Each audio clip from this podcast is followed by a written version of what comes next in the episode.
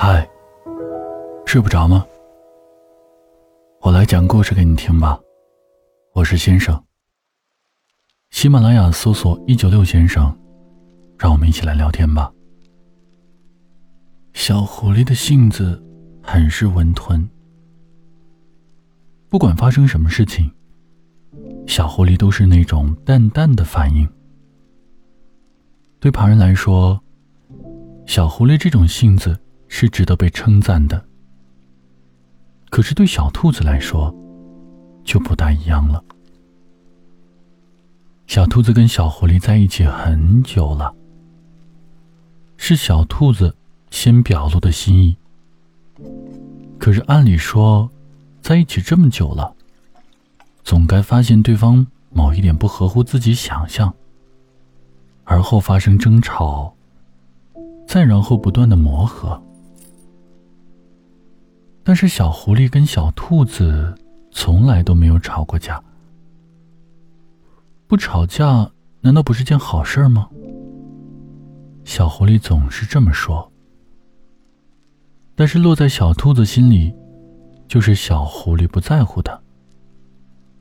只有对自己不在乎的人和事儿。才能这么风淡云轻吧。小兔子试过一些方法，想让小狐狸为自己而情绪波动一次。比如，小兔子打扮的好漂亮，好漂亮，当着小狐狸的面儿，约上小熊出去逛街，以此来试探小狐狸。可是小狐狸只有一句。注意安全哟！小兔子来脾气了，是不是？不管我跟别人怎么样，我做什么都不会引起你的情绪一点点的波动啊！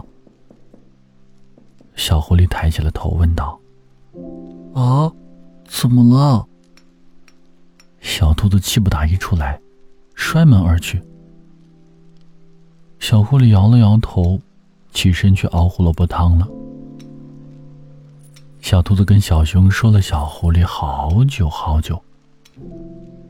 到家了之后，还故意的不进去，想让小狐狸着急、生气。到了差不多十一点，小狐狸打来了电话，一个接着一个。可是小兔子就是不接，直到小兔子看见小狐狸推开门，手里还带着一件衣服。小兔子才慢悠悠的从屋子后面走出来。小狐狸一抬头，手上锁门的动作顿了一下，而后推开门进屋去了。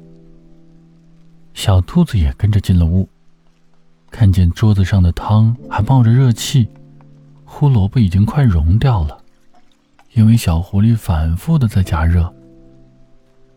小兔子走进了卧室。发现小狐狸已经在床上躺着了。小兔子有点愧疚，但是又有一点害怕。他小声的问道：“小狐狸，小狐狸，你是不是生气了呀？”小狐狸没出声。小兔子开始后悔了。不对呀，从看到小狐狸推门的那一刻，他就后悔了。自己这次真的是太过分了吧！也不知道自己是个什么脑袋，非得逼得小狐狸生自己的气。小兔子想着想着呀，居然掉眼泪了。在他还没有察觉的时候，小狐狸伸出了手，轻轻的为他擦掉了眼泪。我生气了，我生气了，不是因为你晚回家。而是你在家门口却不进来，还不接电话。小狐狸顿了一下，语调仍然很温柔。你知道吗？我会担心你出事的。小兔子点了点头。